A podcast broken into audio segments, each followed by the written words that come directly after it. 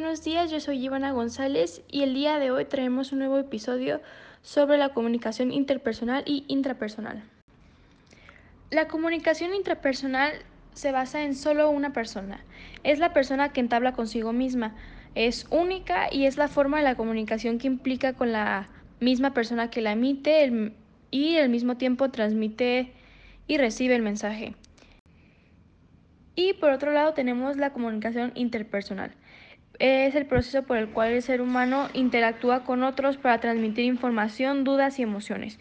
Radican en la interacción recíproca entre dos o más personas, comprenden características que son que la escucha, comprensión, tolerancia, empatía y una buena forma de comunicarse. Determinan soluciones a conflictos, la expresión debe ser auténtica para cada persona.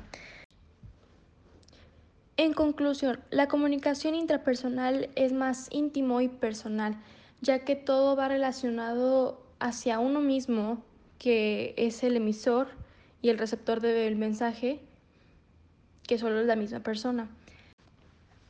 Es basada en autorreflexiones y la comunicación interpersonal es más bien dirigida hacia la sociedad, ya que ya hay un proceso de comunicación donde hay retroalimentación de hacia dos personas o más, ya que es una comunicación en la cual platican o el mensaje es transmitido y se regresa con la retroalimentación. Pues hay una solución de conflictos, hay comprensión, escucha y empatía.